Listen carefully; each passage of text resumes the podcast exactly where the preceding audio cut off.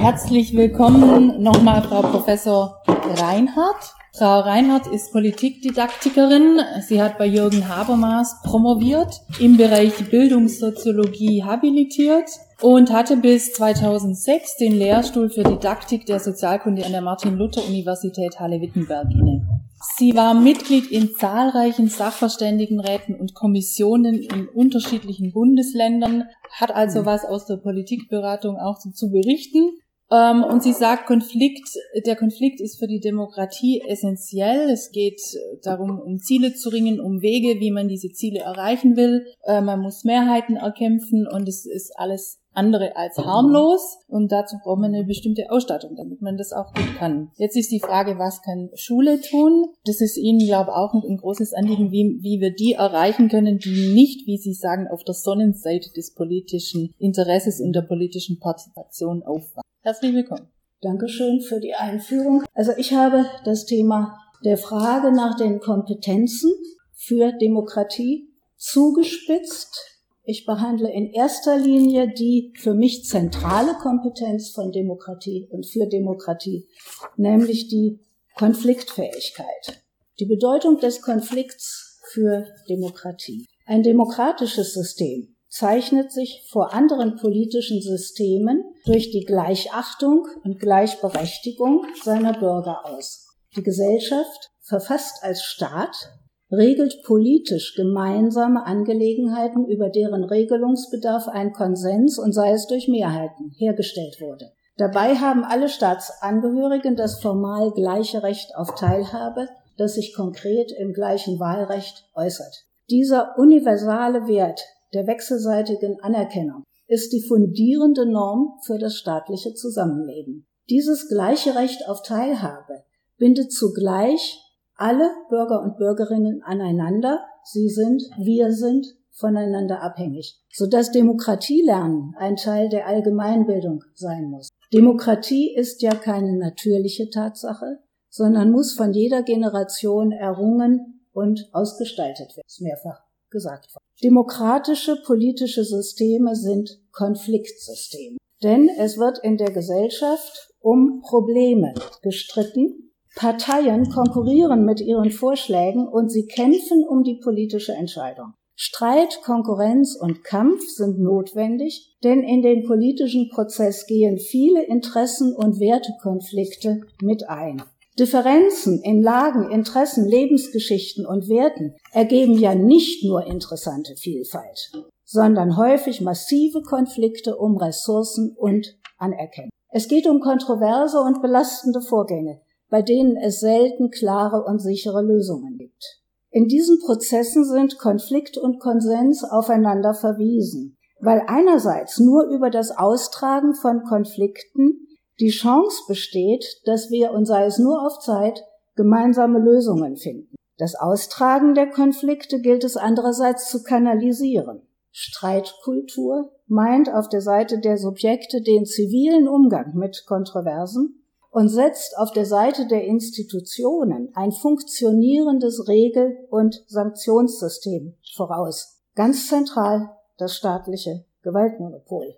Der französische Theoretiker Rosan Vallon entwickelt die, wie er sagt, konstruktive Dialektik des demokratischen Systems aus dem Grundkonflikt der Demokratie. Einstimmigkeitsideal und realistischer Mehrheitswille stehen in einem Verhältnis der Spannung. Dieser Grundkonflikt der Demokratie artikuliere sich als, ich zitiere, Widerspruch zwischen der Anerkennung der Legitimität des Konflikts und dem Streben nach Konsens. Demokratie ist ein pluralistisches System, das den Gegensatz der Interessen und Meinungen akzeptiert und auf dieser Basis den politischen Wettbewerb organisiert.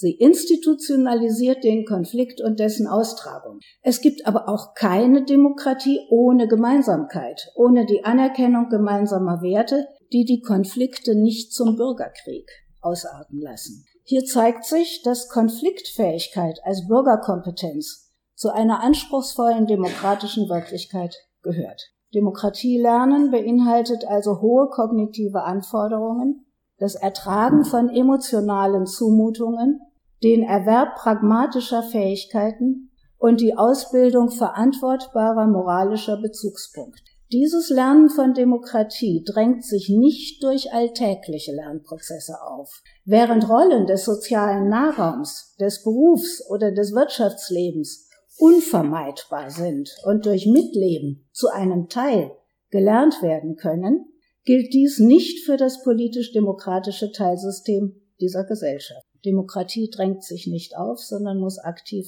gesucht werden. Zweiter Punkt, warum ist Konfliktfähigkeit so schwer zu lernen. Mit Daten aus der Sachsen-Anhalt-Studie, mit Daten aus der Sachsen-Anhalt-Studie, an der ich beteiligt war, lässt sich zeigen, wie schwer der Umgang mit Konflikten ist. Es wurde unter anderem die Frage gestellt, wenn alle Parteien zusammen die Regierung bilden würden, was wäre dann der schlimmere Nachteil für die Demokratie? Wir befragten im Sommer 2000 etwa 1400 Schülerinnen und Schüler der Klassen 8, 9 und 11.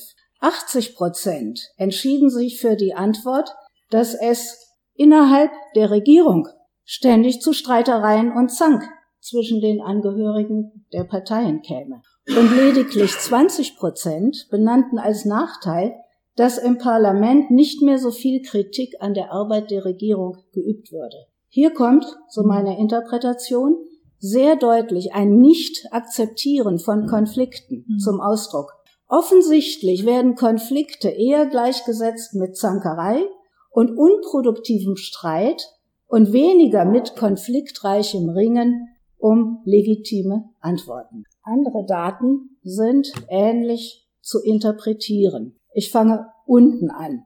Die Aussage war, die Auseinandersetzungen zwischen den verschiedenen Interessengruppen in unserer Gesellschaft und ihre Forderungen an die Regierung schaden dem Allgemeinwohl. Sie sehen, die Hälfte der Befragten spricht sich gegen die Auseinandersetzungen zwischen den Interessengruppen aus, weil dies angeblich dem Allgemeinwohl schade. Pluralismus als zentrales Strukturmerkmal der Moderne, der sich in politischen Auseinandersetzungen äußern muss, wird offensichtlich als störend bei der Vereinheitlichung und Harmonisierung des Lebens empfunden. In der Mitte auf die Aussage war, Aufgabe der politischen Opposition ist es nicht, die Regierung zu kritisieren, sondern sie in ihrer Arbeit zu unterstützen. Und Sie sehen, zwei Drittel stimmen zu. Die Aufgabe der Opposition wird also nicht mit Kritik in Verbindung gebracht, sondern mit Kooperation. Dabei wissen, wissen in Gänsefüßchen, wissen unsere Befragten zu 70 Prozent, na, das war eine andere Frage, dass eine lebensfähige Demokratie ohne politische Opposition nicht denkbar ist. Aber sie kennen nur das Wort. Das zeigt, dass das Lernen von Kategorien ohne inhaltliches Verständnis nur ein Lernen von Worthülsen ist. Das dritte, oben, die Interessen des ganzen Volkes sollten immer über den Sonderinteressen der, des Einzelnen stehen. Neben eine weit verbreitete antipluralistische Einstellung tritt ein gravierendes Missverstehen des parlamentarischen demokratischen Systems. Denn drei Viertel der Befragten möchten die Interessen des ganzen Volkes, was immer das sei, über die Sonderinteressen der Einzelnen stellen. Und mein Einzelinteresse, zum Beispiel auf Freiheit der Meinungsäußerung, bitte in Grenzen, ist klar. Aber dieses Einzelinteresse ist mein Grundrecht gegen den Staat. Und das soll, das wird hier irgendwo weggetan. Auseinandersetzungen, Kritik und Einzelinteressen werden weitgehend negativ eingeschätzt, was den Strukturen demokratischer Systeme nicht gerecht wird. Demokratische Systeme sind im Gegenteil gekennzeichnet durch die Legitimität von Interessenkonflikten, durch ihren geregelten Austrag und durch die Konkurrenz von Parteien und Interessengruppen. Ihre Logik gewissermaßen ist der Konflikt. Vom Verband aus haben wir in einer Stellungnahme zu der KMK-Empfehlung auf solche Punkte versucht hinzuweisen. Das ist relativ harmonistisch alles. Konflikte stören und verstören offensichtlich. Die Suche nach Klarheit und Eindeutigkeit wird dagegen gesetzt. Das ist gut verständlich, weil wir im Alltagsleben so verfahren. Natürlich würde ich in meinem Privatleben nicht dauerhaft mit Leuten verkehren, mit denen ich mich ständig streite.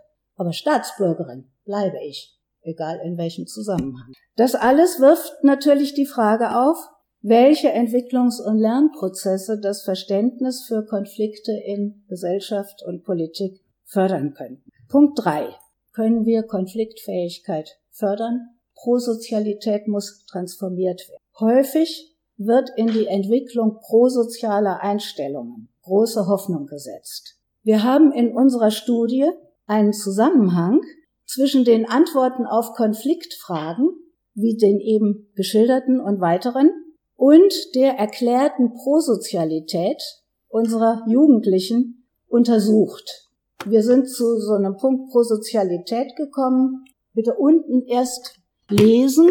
Wir sind dahin gekommen, wir hatten in der Untersuchung sehr viele Fragen in, in Bezug auf irgendwelche Werte oder wünschbare Dinge im Leben und haben dann durch eine Faktorenanalyse, das ist ein statistisches Verfahren, gemerkt, dass bestimmte Punkte sehr stark zusammenhängen in den Antworten. Und diese Punkte haben wir zusammengefasst im Faktor Prosozialität. Das sind die Verhaltensweisen, die Sie unten lesen können, zu denen wir dann gefragt haben, wie wichtig das für die Befragten persönlich ist, sich so zu verhalten. Anderen Menschen helfen, im Streitfall einen Ausgleich suchen, alle Menschen gleichberechtigt behandeln, soziale Unterschiede zwischen Menschen abbauen, Rücksicht auf andere nehmen, im Umgang mit anderen fair sein, gerecht sein. Unsere Befragten sind äußerst prosozial. Der Durchschnitt in der Zustimmung zu diesen wunderbaren Werten ist zwischen eins und fünf, liegt bei vier. Also, nur, es zeigt sich das irritierende Ergebnis, dass die Frage nach der politischen Opposition, die wir eben schon beguckt haben, Sie sollte nämlich nicht die Regierung kritisieren, sondern unterstützen, dass diese Aussage die höchste Zustimmung findet bei den Befragten, die besonders hohe prosoziale Werte. Oh, tut jetzt, also ganz rechts sehen Sie, diejenigen mit 4,1 im Wert bei der Prosozialität, die, die Gruppe ist zugleich diejenige, die diesem Statement am stärksten zustimmt. Konfliktabwehr geht also mit der höchsten erklärten Prosozialität einher. Auch die Aussagen, auch die Aussagen zu Interessen des ganzen Volkes versus Sonderinteressen des Einzelnen und zu Auseinandersetzungen zwischen Interessengruppen als schädlich zeigen dieselbe Richtung. Prosozialität übersetzt sich offensichtlich nicht in die Akzeptanz von Konflikt als zentralem Strukturmerkmal des demokratischen politischen Systems. Also bei allen drei Fragen, sowohl Interessen des ganzen Volkes versus Einzelinteressen, das ist der schwarze Balken, als auch Aufgabe der politischen Opposition im Grunde zu kooperieren, das ist der graue Balken, und schließlich auch die Auseinandersetzungen zwischen Interessengruppen versus Allgemeinwohl, das ist die weiße Säule. Wir haben immer dieselbe Beobachtung, dass die ganz hohe Prosozialität da eine ganz hohe Zustimmung ergibt. Wie lässt sich dieser Befund erklären oder vorsichtiger formuliert interpretieren? Es ist ja zweifellos so, dass die so definierte Prosozialität notwendiger sozialer Kit in unserer Gesellschaft ist und für jedes Leben hier im Raum absolut zentral ist. Und es mag auch sein, dass für die Entwicklung von Demokratiekompetenzen die Ausbildung von Prosozialität ebenfalls wichtig ist. Aber ganz offensichtlich muss irgendeine Art Brechung, irgendeine Art Transformation der alltäglichen Prosozialität passieren. Fast könnte man ja meinen, die Prosozialität stehe dem Konfliktverständnis im Wege. Jedenfalls, solange sie auf harmonisches Miteinander und direkte persönliche Austausch- und Aushandlungsprozesse beschränkt ist. Zur Interpretation ziehe ich die Unterscheidung von privat und öffentlich heran in Verarbeitung und Zuspitzung von Hannah Arendt und Jürgen Habermas. Der Raum des Privaten ist der Nahraum, in dem das Subjekt sich in Gemeinschaft mit anderen verwirklicht, seine Lebenswelt selbst bestimmt und durch unterstellte und hergestellte Harmonie Konsens antrifft und stiftet. In diesem Nahraum harmonieren viele Wünsche und Erfahrungen. Unterschiede können wir leicht tolerieren und anerkennen. Zwar gibt es auch Auseinandersetzungen, aber, wie schon gesagt, wenn die nicht enden, dann gehen wir. Der öffentliche demokratische Raum zielt dagegen auf den Streit um Machtherrschaft und Entscheidung. Erst durch Konflikte können Konsense auf Zeit hergestellt werden. Vielfältige Interessen, Werte, da gibt's nämlich auch zahlreiche Konflikte, Biografien und unterschiedliche Lebensbereiche mit ihren je eigenen Systemlogiken prallen aufeinander und transzendieren das konkrete Einzelleben. Und aussteigen können wir nicht wirklich. Wir beobachten also in unseren Daten die Übertragung von Konzepten aus dem Nahraum auf den Raum demokratischer Politik und das daraus resultierende im Übrigen gut verständliche, aber brandgefährliche Missverstehen von Demokratie. Zum Verhältnis von sozialem und politischem Lernen lässt sich mit Hilfe von zwei Meta-Analysen sagen, und das ist einfach für Sie, wer es nach, nachgucken möchte, viele Bruchstücke, die ich gesammelt habe, in unterschiedlichsten empirischen Untersuchungen, immer nur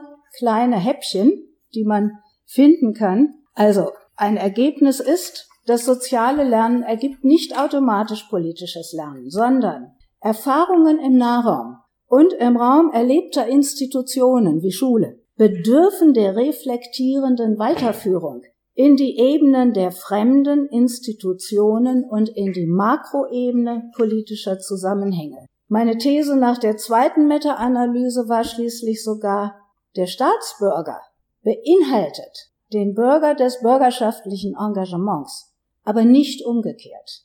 Also, wenn wir uns da im Einzelnen drauf einließen, dann könnte ich vielleicht Daten zeigen, dass wenn jemand von uns empirisch, ist ja alles auch klar, hochproblematisch, wie packt man das eigentlich? Wenn jemand von uns nach politischem Interesse und nach Engagement in politischen Fragen als richtiger Staatsbürger eingestuft würde, dann ist die Chance ganz hoch, dass diese Person auch in ganz vielen bürgerschaftlichen Zusammenhängen tätig ist. Aber wer bürgerschaftlich tätig ist, kann dem politischen System immer noch sehr distanziert gegenüberstehen. Vierter Punkt. Können wir Konfliktfähigkeit durch unterrichtliche Interaktion fördern?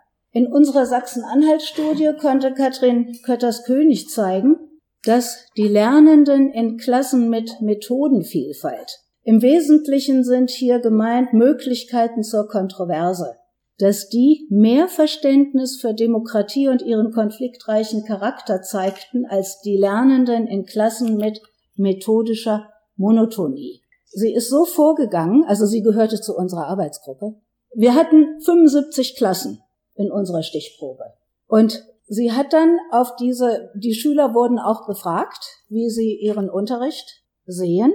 Und aus diesen 75 Klassen hat sie auf beiden Seiten die Extremgruppen gewählt, also die 15 Klassen, die Methodenvielfalt eher berichten und die 15 Klassen, aus denen eher Methodenmonotonie berichtet wird.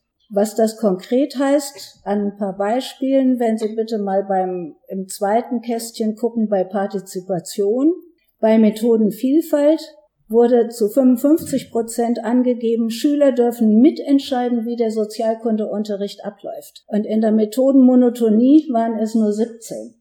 Darunter bei Lebensweltorientierung Projektunterricht berichten bei Vielfalt 80, Prozent und bei Monotonie 27 Prozent. Das Kästchen darunter. Die Lehrer achten die Meinung und ermutigen diese zu äußern. Methodenvielfalt 92 Prozent, Methodenmonotonie 65 Prozent. Was im Übrigen ja auch eigentlich ein tolles Ergebnis. Also, das hätten wir nicht vorher prognostiziert. Das gilt übrigens auch für andere äh, deutsche Schuluntersuchungen da sind in, in der Regel richtig gute Ergebnisse. Bei Diskussion, Streitgespräche irgendwelcher Art und Sorte, in der einen Extremgruppe 77 Prozent, in der anderen nur 27. oder auch es werden Fälle, Konflikte, Probleme untersucht. Ebenfalls sehr großer Unterschied. Bei Kooperation, Schüler arbeiten in Gruppen, 79 Prozent im Vergleich zu 19. Rollenspiele führen durch 35 zu 5.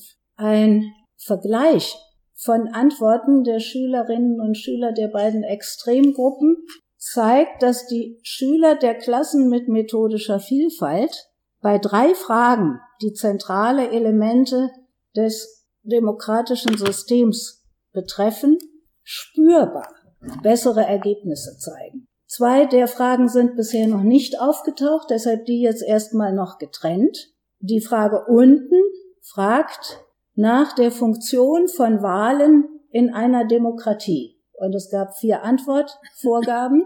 Den Armen mehr Macht geben, bestehende Gesetze beibehalten, einen gewaltfreien Wechsel der Regierung ermöglichen, das Interesse der Bürger an der Regierung steigern. Und Sie sehen, wir sind offensichtlich eine Werbegesellschaft. Nummer vier, der, die, die, das D erhält die höchste Prozentzahl. Es seien Wahlen eine Public Relations Veranstaltung der Regierung.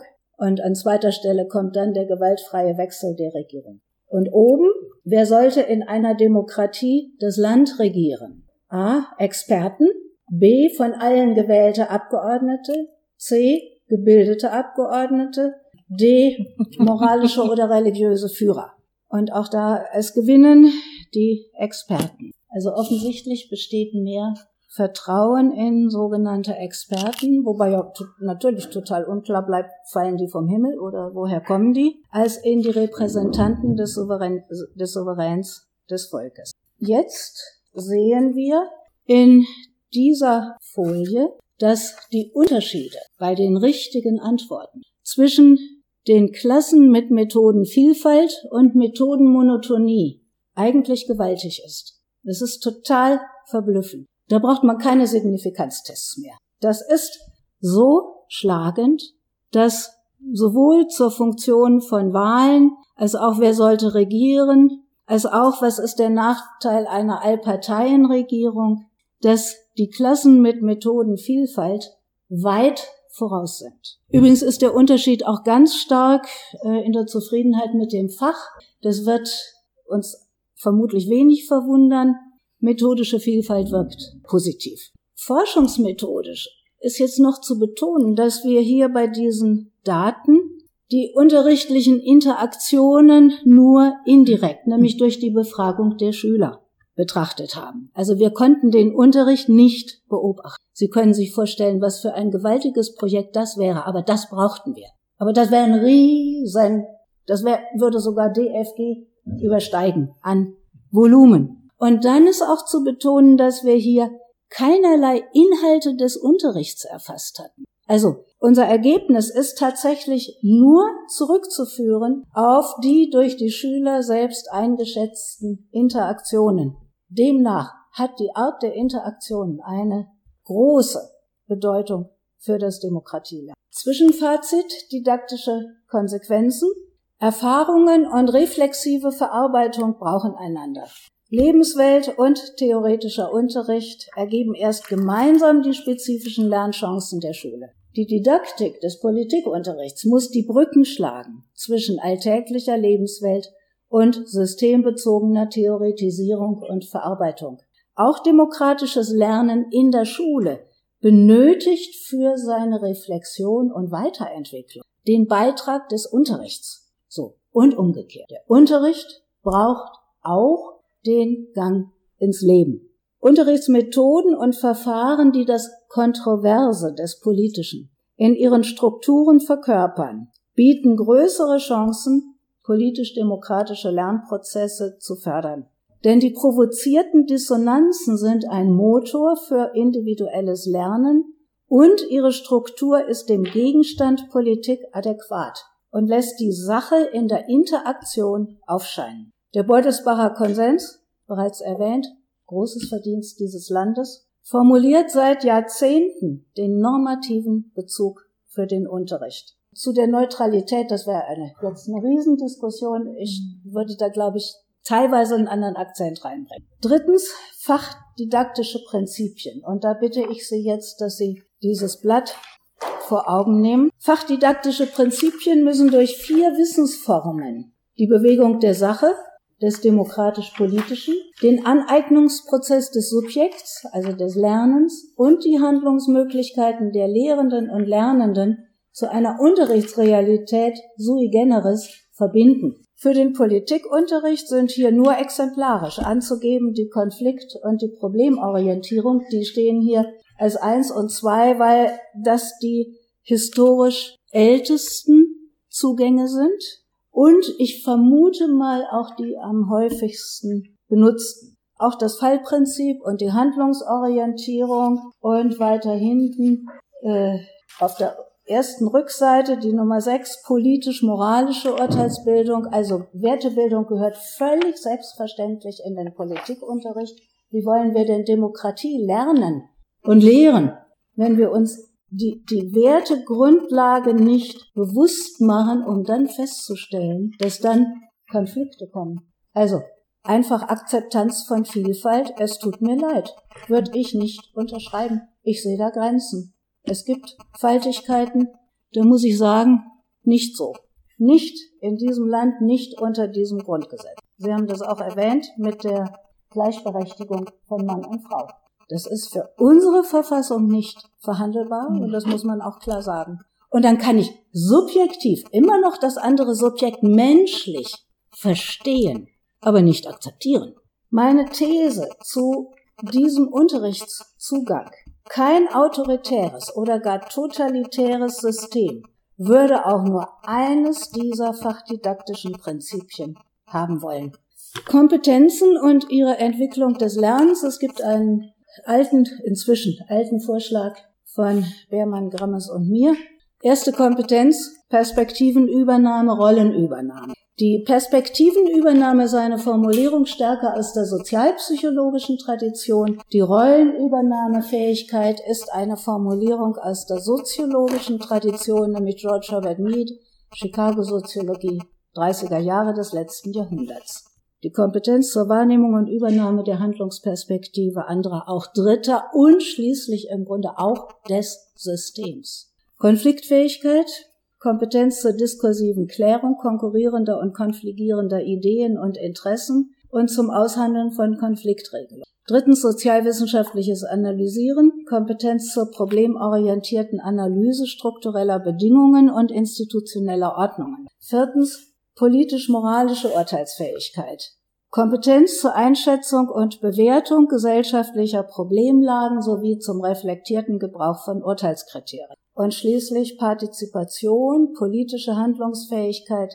Kompetenz zur Beteiligung an Initiativen, informellen und formalisierten Prozessen öffentlicher Meinungs- und Willensbildung. Es gab und gibt in der Politikdidaktik ja auch andere Formulierungen, also die GPJE, das ist so unsere Universitätsvereinigung für Fachdidaktiker, äh, da sind auch vor Jahren drei Kompetenzen vorgeschlagen worden, politische Urteilsfähigkeit, politische Handlungsfähigkeit, methodische Fähigkeiten. Dann die Autorengruppe Fachdidaktik, der ich selber angehört habe, hat vorgeschlagen, sozialwissenschaftliches Analysieren, politische Urteilsbildung, politische Handlungs Kompetenz. Übrigens wird Ihnen aufgefallen sein, dass in dieser ersten, in der Fünfer-Auflistung, äh, die politische Urteilsfähigkeit immer auch bezeichnet wird als politisch-moralische Urteilsfähigkeit.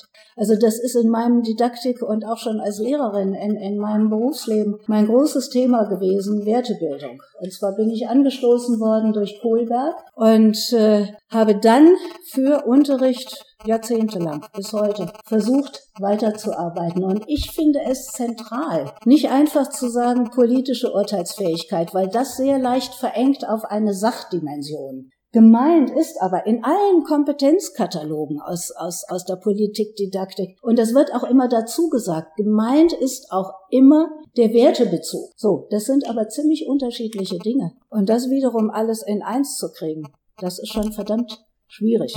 Also ich kann hier keinen ausführlichen Vergleich machen. Ich möchte nur noch, ach so, einen Hinweis noch, äh, diese Dreierauflistungen. Äh, Sie sehen, dass die miteinander leben können. Also da sind keine weltanschaulich zentralen Differenzen. Da lohnt es also auch nicht zu sagen, ja, aber und so fort und sind sie nicht furchtbar im Streit. Nein, sind wir nicht. Wichtig ist, ja, zu überlegen, wie äh, entfalten sich diese Kompetenzen. Also die Unterscheidung, manchmal sagt man Niveaus, manchmal wird gesagt Stufen, das sind theoretisch ganz unterschiedliche Dinge, aber wir können einfach gleichsetzen. Andreas Petrik sagt Graduierung. Also wie kann man die Entfaltung im Bildungsprozess für diese Kompetenzen etwas deutlicher machen? Man kann über drei oder vier Stufen beschreiben.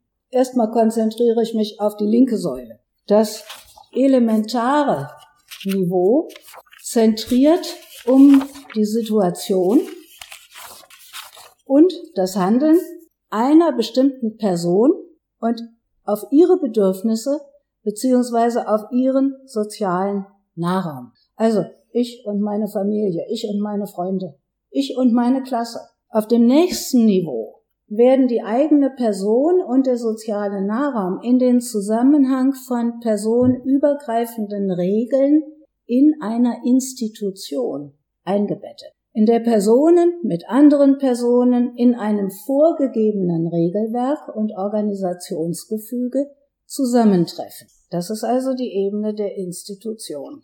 Das dritte Niveau betrifft gesellschaftliche Teilsysteme und ihre Funktions- und Handlungslogiken. Hier besonders jetzt in unserem Fall das politische Teilsystem. Hier geht es um Formen der kollektiven Willensbildung und Entscheidungs. Und schließlich können sich die Kompetenzen im Erfassen gesamtgesellschaftlicher Zusammenhänge und ihre Beurteilung unter übergreifenden Kriterien sowie der Reflexion auf die Angemessenheit wissenschaftlichen Arbeitens ausprägen. Da sind wir dann im Grunde im Bereich der gymnasialen Oberstufe bei Wissenschaftspropedeutik, also bei irgendeiner Sorte Mutterkompetenz die, diese drei Niveaus von Person, Institution und System als Bezugspunkten für Handeln und Verstehen des Handelns und Steuern des Handelns lehnen sich an die sozialwissenschaftliche Unterscheidung von Mikro-, Meso- und Makroebene an. Die Parallele ist aber nicht durchgängig. Die Ebene der Institution, die Mesoebene, umfasst hier zuerst einmal die Ebene der erlebbaren Institution, weil dieses Erleben für Lernprozesse ein anderer Vorgang ist als das Lernen der Zusammenhänge von distanzierten Institutionen. Die sind wohl über Denken und simulierendes Handeln zugänglich, aber nicht auch über alltagsnahe Interaktionen distanzierte Institutionen, die nur für ihre jeweiligen Mitglieder bzw. Handelnden auch alltägliche Wege des direkten persönlichen Austauschs bereitstellen, gehören für Schülerinnen und Schüler unter Umständen eher zu gesellschaftlichen Teilsystemen. Was aber auch natürlich schon wieder darauf verweist, hingehen, angucken, das Gericht.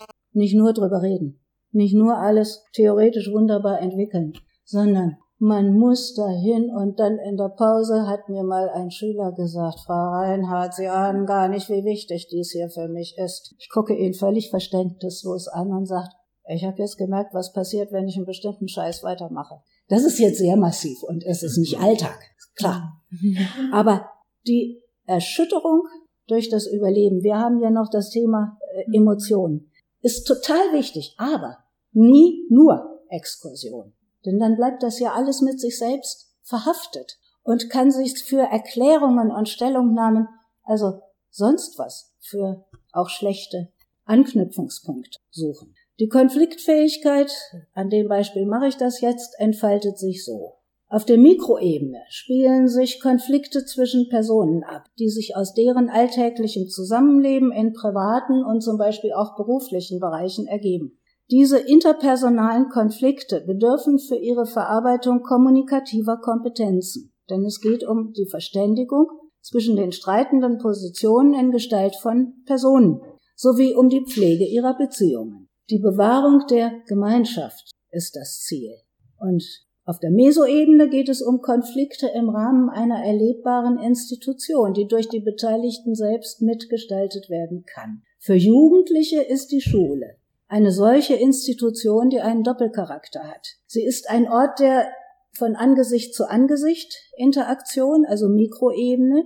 Sie ist aber zugleich in anonyme Regelungen wie das Schulgesetz und Erlasse und Verordnungen eingebunden. Und intern enthält sie Verfahren repräsentativer Interessenvertretung, für die Schüler ist das die Schülervertretung, mit formalen Regeln und größere Distanz zum einzelnen Individuum, so dass Konflikte sich institutionell geregelt abspielen. Für mich ist die Schülervertretung in ihrer Bedeutung, die kann man überhaupt nicht überschätzen, weil sie genau diesen Alltagszugang bringt, aber dann weitergeht in eine distanziertere Welt, die sich nicht mehr automatisch erschließt. Also ich war selbst Klassensprecherin, Schülersprecherin und nachher in meinem Soziologiestudium, da war ich der Soziologie wahnsinnig dankbar, weil ich sehr früh dann las von Ralf Dahrendorf äh, Homo Soziologicus und da mitkriegte, warum ich als Schülersprecherin und auch schon als Klassensprecherin irgendwo immer das Gefühl hatte, zwischen Stühlen zu sitzen. Und dann konnte ich ganz klar formulieren, weil analysieren. Natürlich, es war ein Konflikt der Erwartungen zwischen unterschiedlichen Bezugsgruppen. Also Erkenntnis ist ja auch unendlich befreiend. Auf der Makroebene ist das politische System anzusiedeln. Und da ist der Umgang mit Widersprüchen, mit der Dialektik in Prozessen und Strukturen, wie erwähnt, die Aufgabe für das Verstehen, das Aushalten und das teilhabende Handeln. Eindeutigkeiten moralischer und kognitiver Art müssen unter Umständen gebrochen werden, weil wichtige Prinzipien nicht eindeutig verfolgt werden können, sondern mit ihrem Gegenteil vermittelt werden müssen. Als Beispiel das staatliche Gewaltmonopol. Auch in Lehrerbefragungen hat das, also vor Jahren, als es diese IEA-Untersuchung auch in Deutschland gab, hat das staatliche Gewaltmonopol mit Riesenabstand am schlechtesten abgeschnitten in, in der Zustimmung. Bei Schülern und Schülerinnen ist das auch so. Und das ist gar nicht verwunderlich. Nehmen wir mal dieses Wort Gewalt. Da kann ich ja erstmal nur rufen, furchtbar. Und Monopol, genauso schrecklich. Ja, wenn man aber das nicht in Strukturen verankern kann, ja, dann sagt man einfach alles scheußlich.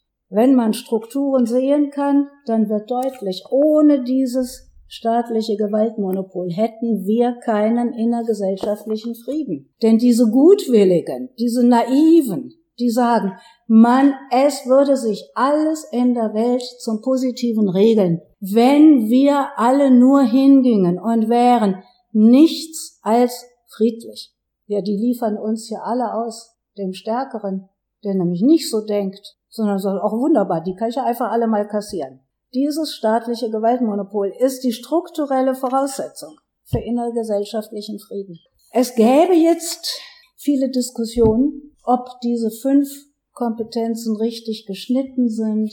Das, da, über all das kann man viel, viel noch reden, aber vielleicht wäre sinnvoller, wenn ich hier zu einem fachdidaktischen Prinzip nur kurz anreise, wie man sich das konkret vorstellen kann, nämlich zu dem ersten, also Konfliktorientierung. In der normativen Dimension geht es um Demokratielernen und Streitkultur.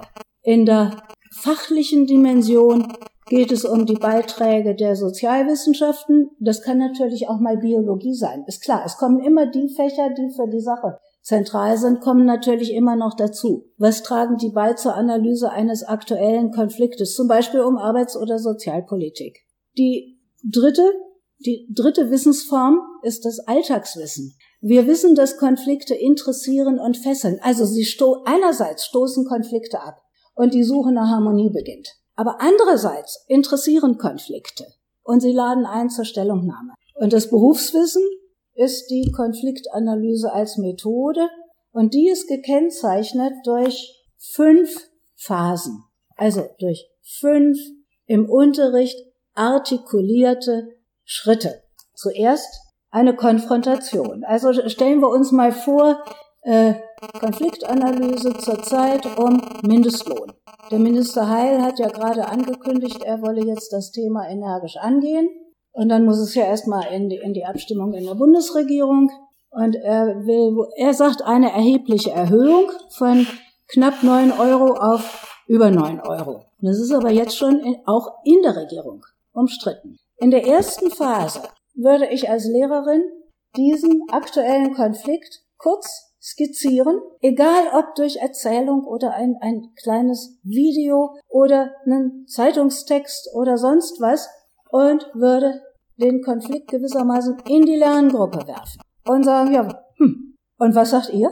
Und dann eine relativ kurze, auf jeden Fall spontane, überhaupt nicht gelenkte Auseinandersetzung.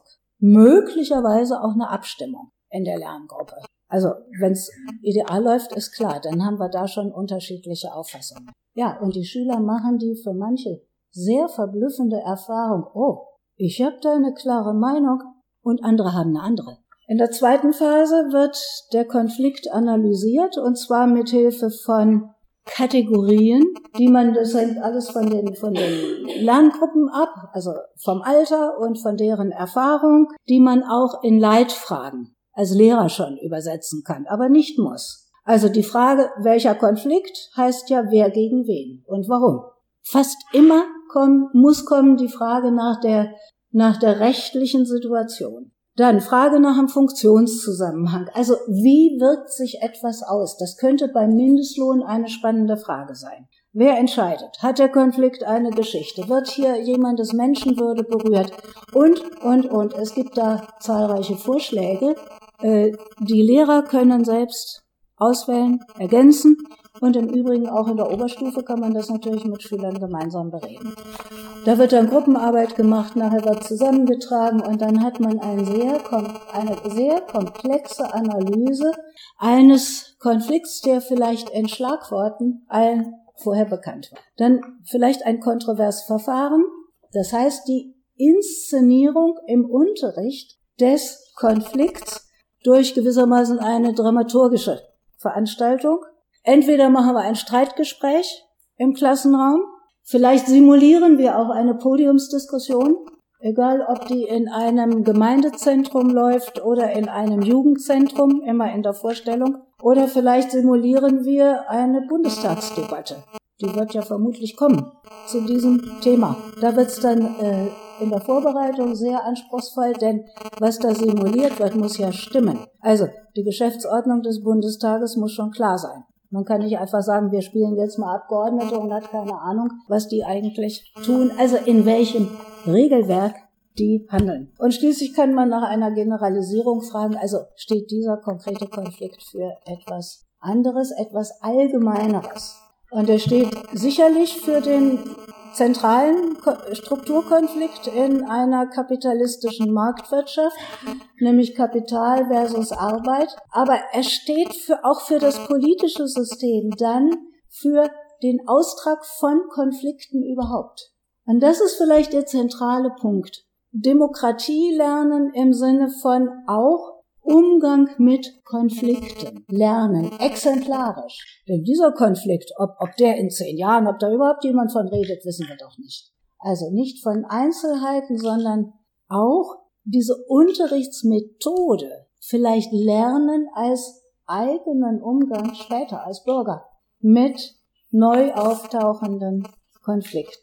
Und wenn Sie diese Liste an fachdidaktischen Prinzipien durchgehen, dann ist jetzt meine Hoffnung, dass Sie die ganz unheimlich spannend finden und vielleicht auch, ich lege, ich lege das Buch nachher zur Ansicht da drüben hin, da sind die alle drin äh, beschrieben, erklärt, historisch in der Fachdidaktik hergeleitet und mit Unterrichtsbeispielen erläutert. Ich danke Ihnen sehr. Dankeschön.